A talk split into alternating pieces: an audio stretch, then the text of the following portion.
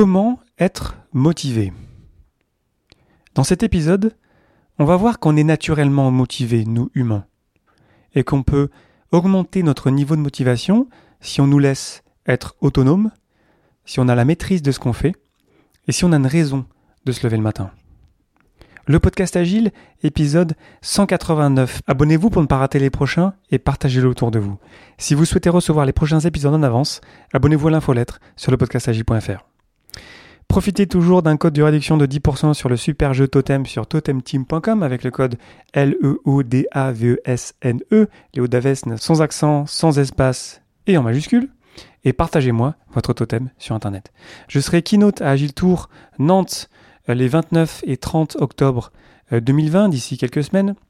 N'hésitez pas à venir faire un petit tour à Nantes à cette occasion-là pour vous rencontrer et échanger avec vous. Merci pour votre soutien et bonne écoute.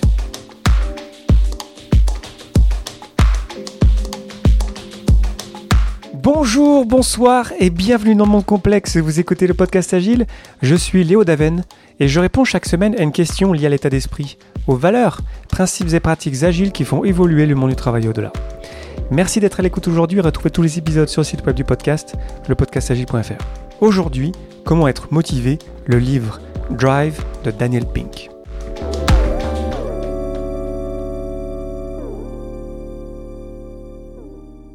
Pendant le confinement, en mai dernier, j'ai eu la chance d'être invité sur un panel qui s'est passé à euh, Agile Portland. Portland, c'est sur la côte ouest des États-Unis.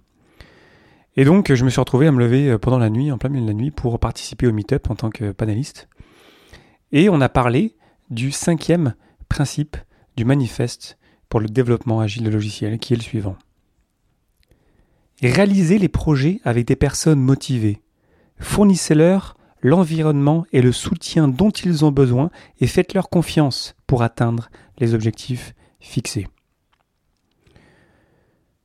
Pour résumer, on a parlé de motivation finalement. réaliser les projets avec des personnes motivées. Et je vous ai déjà parlé plusieurs fois d'autonomie, de maîtrise et de raison d'être, les trois éléments de la motivation selon Daniel Pink et son livre très connu Drive, publié en 2009, donc ça fait déjà pas mal d'années.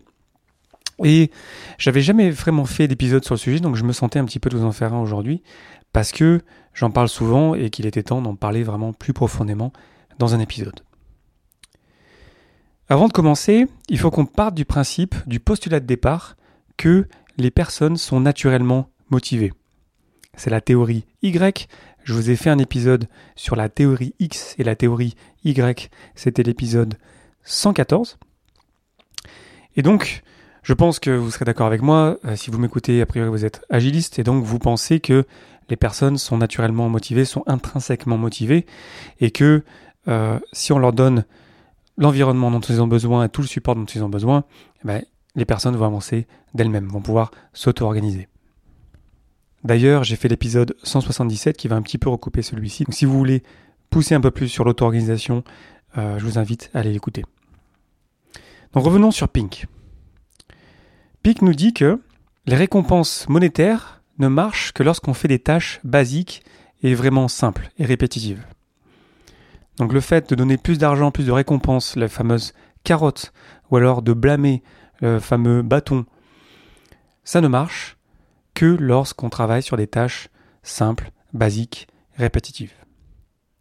Le problème qu'on a, c'est que, vous le savez, vous voyez venir, dans la JT on travaille sur des euh, projets, des produits qui sont complexes, et donc souvent on a quand même besoin plus de notre cerveau, on a besoin de penser, on a besoin d'être créatif, et du coup, là on observe, suivant euh, les études que partage Ping dans son bouquin, on se rend compte en fait que donner plus d'argent pour des personnes qui font du travail que je vais appeler de la pensée, bah, ça ne marche pas. Par contre, ce qui est important de faire, c'est d'enlever la problématique du salaire, de l'équation, de la motivation. Donc de donner un salaire juste, un salaire que les personnes doivent ressentir comme juste, pour qu'elles puissent ensuite naturellement être motivées et avancer. Donc ceci étant dit, creusons un petit peu les trois éléments de la motivation selon Pink. Premièrement, l'autonomie. L'autonomie, c'est, ça paraît simple dit comme ça, mais c'est, c'est, c'est quand euh, ça va loin. L'autonomie, ça veut dire que je peux choisir ce sur quoi je travaille, le projet, le produit. Ça veut dire aussi quand je travaille. Ça veut dire comment je travaille, avec quelle pratique. Ça veut dire avec qui je travaille, avec quoi, quels sont mes outils. Et ça veut dire aussi où est-ce que je travaille. Donc c'est assez large l'autonomie. Quand on y pense aujourd'hui, le fait qu'on soit encore, euh, pour beaucoup d'entre nous, enfermés chez nous parce qu'on est en pleine pandémie, ben, on n'a pas vraiment le choix de où on travaille parfois, on est forcé parfois même de revenir dans les bureaux, et ça peut affecter notre motivation, le fait qu'on n'a pas vraiment le choix nous-mêmes de choisir comment est-ce qu'on veut travailler. Donc l'autonomie, c'est primordial. Et vous serez d'accord avec moi que lorsque vous êtes autonome, lorsque vous pouvez choisir avec qui vous travaillez, lorsque vous pouvez choisir vos outils, de fait, vous allez être plus motivé. Deuxième pilier de la motivation selon Pink, la maîtrise. Plus on a le sentiment de maîtriser une activité, plus on est motivé. Ça vous surprendra pas. J'ai cette image en tête d'un menuisier qui est en train de, passer du temps à, dessiner, puis à découper, puis à créer quelque chose avec du bois qui est magnifique. Ben là, on sent qu'il y a de la maîtrise, on sent qu'on s'éclate en fait, on sent qu'on a du fun. Et d'ailleurs, petit truc, lorsque vous faites des choses que vous aimez, le, petit secret que moi j'utilise souvent, c'est de toujours un petit peu faire des choses un petit peu plus difficiles que ce que je sais faire. Par exemple, en ce moment, je crée plein de documents et de, conférences et d'ateliers. Et ce que j'aime faire, c'est de toujours un petit peu, pas juste recopier ce que j'ai déjà fait par le passé, c'est de toujours un petit peu faire un petit peu plus, un petit peu plus euh, pousser, euh, apporter des petites choses que j'ai jamais faites avant. Si je refais la même présentation que j'ai faite il y a un mois, euh, je trouve ça vraiment pas intéressant. Donc j'essaie à chaque fois d'aller un petit peu plus loin. Donc je le vois là notamment lorsque je prépare des rétrospectives ou des ateliers pour mes différentes équipes. par rapport aux premières rétrospectives par exemple, euh, que je faisais au tout début du confinement, parce qu'avant c'était en présentiel évidemment, je vois clairement en fait l'évolution en fait qu'à chaque fois ça va un petit peu plus loin, je, ça se complexifie, ça devient de plus en plus précis, je deviens de plus en plus bon dans ce que je fais parce que à chaque fois un petit peu je vais, je vais pousser un petit peu le curseur et je vais oser aller un petit peu plus loin. Donc je vais augmenter mon niveau de maîtrise en tentant des choses souvent innovantes pour rendre l'expérience encore meilleure pour les participants de mes rétrospectives et de mes ateliers. Donc la maîtrise est très important et la maîtrise, bah, ça se travaille. Hein. C'est quelque chose. Il euh, faut qu'on revienne à l'établi, on, retravaille notre chose et, et, on continue à lire. Et je pense que si vous m'écoutez, c'est que vous êtes dans cet état d'esprit-là de toute façon. Et on n'est on est jamais arrivé au bout du chemin. Il y a toujours plein de choses à apprendre. Troisième pilier de la motivation sur Lamping. Je vous en ai beaucoup parlé. C'est pour ça que cet épisode, il va peut-être il sonne un peu comme des redites, mais c'est la raison d'être, le purpose. La raison d'être, le sens, la finalité de ce qu'on fait. Je vous ai fait des épisodes sur holacratie. Euh, vous savez sûrement que holacratie, euh, c'est basé sur le fait qu'on ne pense pas juste au profit de l'entreprise, mais on pense à sa raison d'être. Pourquoi est-ce que l'entreprise existe? Mais cette idée-là de la raison d'être, on peut l'appliquer à plein de choses. On peut donc l'appliquer à l'entreprise, mais aussi au produit sur lequel vous travaillez. Pourquoi est-ce que le produit existe? Quelle est la vision produit? Vous serez d'accord avec moi que s'il n'y a pas de vision produit, naturellement, on ne sait pas trop pourquoi on travaille, et du coup, on est moins motivé. Mais ça marche aussi pour la raison d'être de l'équipe. Des membres d'une équipe qui viennent parfois de pays différents, d'horizons différents, qui se retrouvent ensemble à passer quelques heures par jour pour travailler sur quelque chose. Pourquoi est-ce que cette équipe existe?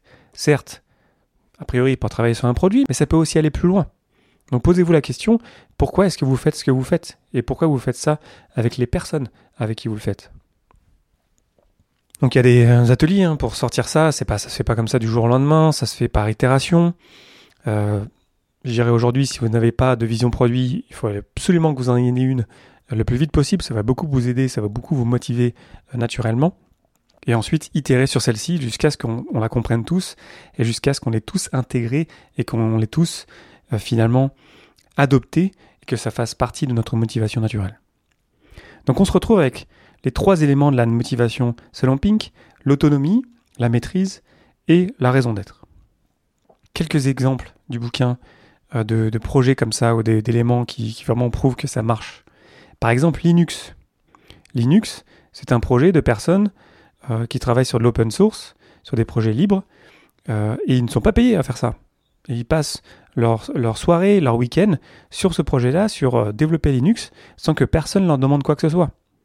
Ces personnes-là ont une grande autonomie sur comment faire ça, une grande aussi maîtrise évidemment, et le fait que c'est pas une seule personne qui s'en occupe, mais toute une communauté, de fait, ça fait grandir la maîtrise euh, de tout le monde. Et ensuite, bah, la raison d'être, en fait, elle est, très très claire, en fait, sur, par exemple sur Linux, donc des logiciels libres pour tout le monde. Donc ce n'est pas juste un délire d'agiliste de se dire que ah oui, il faut qu'on soit autonome, il faut qu'on ait de la maîtrise, il faut qu'on ait une raison d'être. Ça, il y a plein d'éléments comme ça, et vous serez d'accord avec moi que vous avez sûrement des projets et des passions en dehors du travail. Ben, sur ces passions-là, en fait, vous êtes souvent autonome, souvent vous avez une maîtrise et souvent vous avez une raison d'être qui vous anime lorsque vous faites ça et vous éclatez à le faire. Pourquoi est-ce que ça serait pas la même chose dans nos entreprises et avec les produits qu'on développe du lundi au vendredi? Donc finalement, pour répondre à la question, comment être motivé? Ben, Laissez-moi être motivé. Je suis motivé, euh, laissez-moi être motivé. Donc si vous avez un certain pouvoir de décision ou euh, des positions qui vous permettent d'enlever les obstacles qui bloquent la motivation naturelle des gens, ben faites-le. Créez l'espace, donnez le temps pour que les personnes puissent décider d'elles-mêmes de comment elles veulent travailler et pour qu'elles puissent avancer. Là, on retombe un petit peu sur le rôle du Scrum Master. Dans l'une des grandes missions est d'enlever tout ce qui bloque l'équipe de développement pour s'auto-organiser, par exemple. Et c'est ça qui marche en fait. On se rend compte que dès l'instant on laisse les gens faire, dès l'instant on leur fait confiance, donc évidemment c'est très lié à la confiance, ben ça marche, tout simplement.